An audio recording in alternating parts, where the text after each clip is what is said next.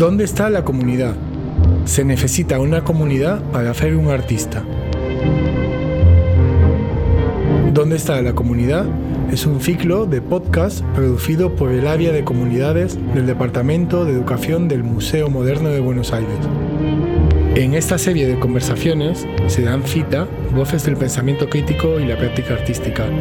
quienes han sido invitadas a reflexionar sobre las relaciones entre el arte, lo común y lo comunitario después de la pandemia. Julia Ramírez Blanco es historiadora. Estudia las dimensiones políticas y estéticas de las utopías artísticas y los activismos. Desarrolla su labor docente en la Universidad de Barcelona y además es colaboradora del Museo de Arte Contemporáneo de la misma ciudad, donde ha dirigido el curso Utópicos 90. Está por publicarse su último libro, Amigos, Disfraces y Comunas, las hermandades de artistas del siglo XIX. Hablamos con Julia Ramírez Blanco sobre el sustrato comunitario de la práctica artística. Más allá de la experiencia estética como vivencia personal, los casos de estudio y reflexiones de Julia ofrecen claves para comprender el renovado interés que, junto con activistas y otros agentes, colectivos de artistas están manifestando por la creación de situaciones sociales y subjetividades más comprometidas con la realidad, menos individualistas. Me preguntas cómo es la relación entre las vidas individualistas y la competencia generalizada de nuestra sociedad con la concepción del arte como una experiencia emancipadora colectiva.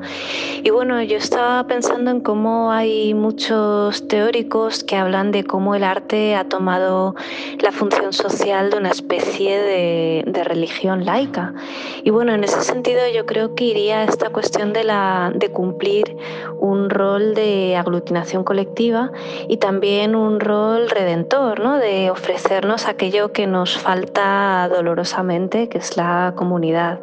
Y en ese sentido yo vería una relación muy simétrica, como antitética, entre el individualismo de la vida que nos ofrece el capital, el capitalismo, y el colectivismo que, bueno, que escenifica o que del que hablan muchas de nuestras artes. Y bueno, yo creo que esto tiene como una una interpretación doble, yo tampoco me posicionaría necesariamente en un lado o en otro, creo que depende de los casos, y es que puede ser simplemente un simulacro y una forma de escapismo que sirve de alguna manera para consolidar lo que hay como un poco las interpretaciones del carnaval, ¿no? que pueden verse como un escapismo o como también pueden verse como una grieta, como una manera de algo que se puede utilizar dentro del propio sistema para desbancar el sistema o para disrumpirlo. Y esta cuestión del arte como algo que nos da lo que no tenemos, pues lleva un poco a esta noción de compensación, que también Claire Bishop habla de ello en su, libro de Artificial Health. Ella habla de que la participación en el arte se da en momentos de insurrección, pero también en el último de, eh, de las iteraciones de este boom de participación que ella analiza, que son los años 90, pues se da también en un momento en el que el individualismo está está, triunfando enormemente ¿no? con la caída del, del muro de Berlín. Y bueno, el arte realmente sí que yo creo que se puede pensar como un lugar también donde se escenifican algunas compensaciones que tienen que ver con la pérdida de servicios públicos, con la pérdida de redes afectivas y de redes solidarias, de familias extendidas, de todo aquello ¿no? que hacía que las identidades fuesen mucho más colectivizadas antes que, que en la sociedad actual. Y bueno, creo que también el arte coge este rol porque si lo pensamos así antropológicamente, el arte siempre ha estado ligado a la función de lo trascendente, al lugar donde se conecta con lo que va más allá de uno mismo. Y en ese sentido creo que siempre ha compensado las, las carencias que todos enfrentamos en lo cotidiano y ofrece un poco una salida, una sublimación, hablábamos tú y yo el otro día una especie de vivencia alterada del mundo que nos aleja a las demás y también nos acerca a las demás. Y creo que esto siempre ha estado presente en el fenómeno creativo, incluso también en aquellas culturas que no han empleado la palabra o el concepto de arte con mayúsculas que se ha inventado en Occidente. Respecto al ponernos a pensar en qué momento y por qué motivos se produjo la separación entre arte y comunidad, Em, creo que esta historia, pues claro, la piensas de manera muy diferente según los, los, contextos. Y en la historia del arte occidental se suele pensar fundamentalmente a partir del final de los gremios, que eran estructuras que regulaban el trabajo manual y en ellos pues se eh, hacían tanto obras consideradas de arte como objetos más cotidianos como muebles o arcones. No había una distinción entre bellas artes y artes decorativas. Y bueno, eran estructuras muy jerárquicas que tenían un sistema de aprendizaje que estaba muy regulado, pero también implicaban un sistema de cohesión social y de negociación colectiva de las condiciones de trabajo. Y bueno, su abolición tiene mucho que ver con la modernidad. En Francia los gremios fueron abolidos por la ley Le Chapelier de 1791 y en la mayor parte de los países europeos fueron extinguiéndose después de la Revolución Francesa de manera paulatina. Y el sistema que sustituyó a los gremios, que eran las academias de bellas artes, las distintas academias nacionales de bellas artes, eran un sistema que promovía una manera de entender la creación mucho más individualista y también donde estaba ya separado de una manera completamente drástica las artes útiles, las artes ligadas también a lo que hoy podemos llamar diseño en el siglo XIX que bueno, se puede considerar que ya, el, aunque es anterior, se puede considerar que el romanticismo es ya como una visión hegemónica ¿no? de la manera de entender el arte y la, la creatividad. Es paradójico porque efectivamente se está potenciando esta idea del artista genio que puede entenderse también como el precedente del artista de la marca personal y es una visión muy individualista, muy de este, esta persona incomprendida, este hombre blanco incomprendido que vive en su guardilla y tiene mucho pesar porque no, no se integra en el mundo y tal. Y esta visión y esta manera de entender la identidad artística convive con un momento en el que también hay mucha proliferación de intentos de, de asociarse, ¿no? Por ejemplo, está toda la historia de las hermandades de artistas que en el siglo XIX están un poco intentando volver a hacer los gremios del siglo de la Edad Media y del Renacimiento, aunque también añadiendo todos estos criterios románticos de la subjetividad, de la libertad, del, del individuo, ¿no? Entonces hay como una oscilación continua entre estos dos polos, porque también estos valores del romanticismo, de libertad, de ser fiel a las propias pasiones, y tal, también es algo que va a marcar mucho el, el pensamiento revolucionario, tanto de los socialismos como de los anarquismos. Y por ejemplo, en el socialismo utópico vemos cómo son formas de, de vivir juntas, de vivir juntes, que están muy marcados por el romanticismo y que responden también a este zeitgeist de tener una vida eh, bonita, de tener una vida hermosa, de tener una vida en la que no estamos siguiendo dictados sociales a la hora de elegir compañeros, a la hora de eh, idear dónde estamos viviendo, cómo estamos viviendo, lo que estamos comiendo. Entonces el romanticismo por una parte es como una máquina de producir individualismos afectados y un poco depresivos y por otra parte también es una, un elemento que influye enormemente en el sentir de la gente a la hora de implicarse con la política, con el cambio social o con la vida colectiva. Y el siglo XIX es un siglo muy muy rico en experimentaciones colectivistas de distinto tipo, ya sean de trabajo artístico, de federación obrera, de coexistencia en comunidades campestres o urbanas. Es un siglo muy, muy rico en este tipo de experiencias. Entonces es como si el capitalismo individualista cuando de la post-revolución industrial, cuando se está consolidando, está también generando reacciones muy, muy violentas que buscan un mundo radicalmente opuesto y casi simétricamente opuesto. Al igual que otras propuestas del educativo del Museo Moderno, el área de comunidades trabaja con grupos en procesos creativos que posibilitan, aunque sea transitoriamente, la creación de pequeñas comunidades en torno al museo y su potencial reparador. A mí me resulta curioso que, o divertido, o no sé, como estas cosas que no se dicen, que están eh, contrapuestas y que parece que se puede oponer un arte útil a un arte inútil, un arte por el arte o un arte que tiene esta, esta idea ilustrada de poder existir de manera autónoma, ¿no? un poco es la visión kantiana. Pero lo cierto es que el arte en realidad siempre sirve para algo y para alguien. Y bueno, en las sociedades donde estaba integrado en la trama ritual, como decíamos antes, la función, quedaba muy clara, era una función social ligada a lo trascendente y a los rituales de la comunidad. Pero cuando hablamos de arte supuestamente autónomo, estamos hablando de sociedades en las que el arte cumple un rol muy claro de capital social, de capital simbólico y que está ligado a las clases altas y a las maneras de generar prestigio o de adquirirlo también. Normalmente cuando se habla de arte útil, y en este sentido estoy usando la expresión de la artista cubana Tania Bruguera, se está hablando de un tipo de arte que busca escapar de esta utilidad del privilegio, ¿no? de esta utilidad ligada a las clases dominantes de las que hablaba ahora y entonces suele tratarse de proyectos que buscan más bien servir a una politización disidente o intervenir en contextos particulares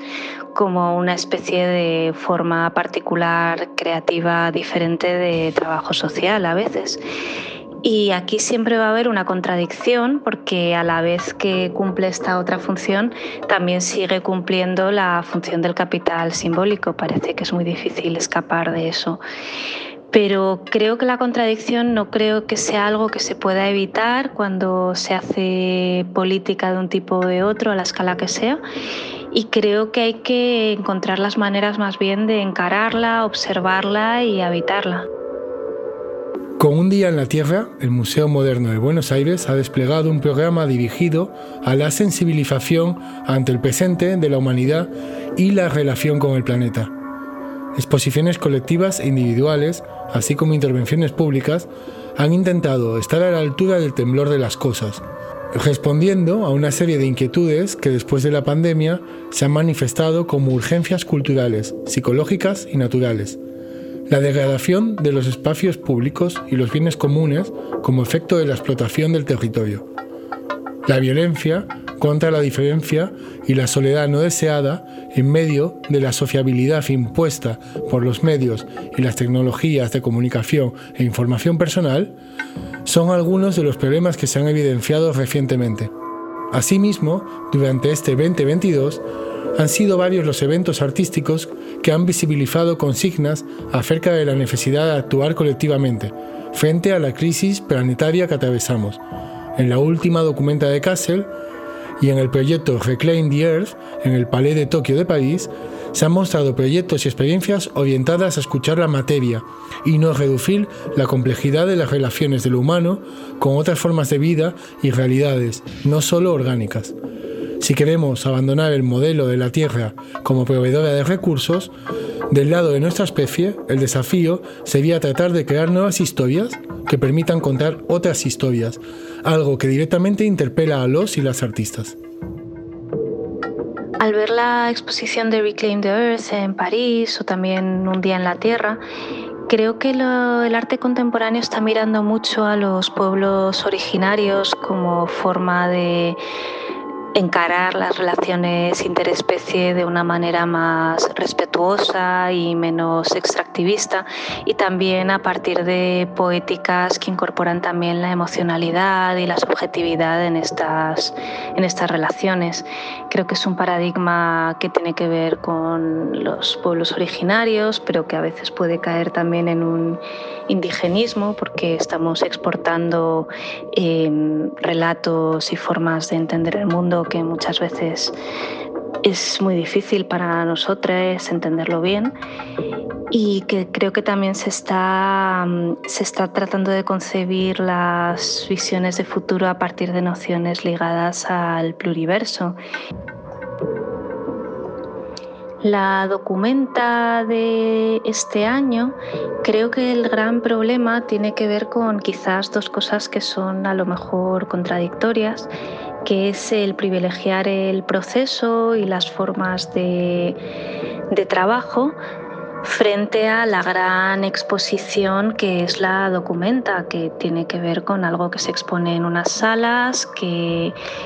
eh, tiene que ver también con una recepción muy acelerada y con una escala abrumadora. Y es que, claro, como todas, la última documenta es inabarcable y eso hace que la mayor parte de visitantes accedan a ella desde un nivel muy, muy, muy superficial. Y al haber este año una profusión de proyectos del sur global, de contextos muy diferentes, en Alemania, que es donde se están exhibiendo ahora, probablemente estos encuentran una mirada a la que le falta mucha información y mucha experiencia vivida para entender la dimensión situada de estos diferentes colectivos. Y por tanto quizás son como un encuentro ¿no? entre una manera de funcionar a partir de lo colectivo y a partir de contextos muy situados eh, que se traslada a una gran exposición espectacular de escala abrumadora, de recepción rápida y que impide quizás que se pueda percibir en una profundización mínima. ¿no?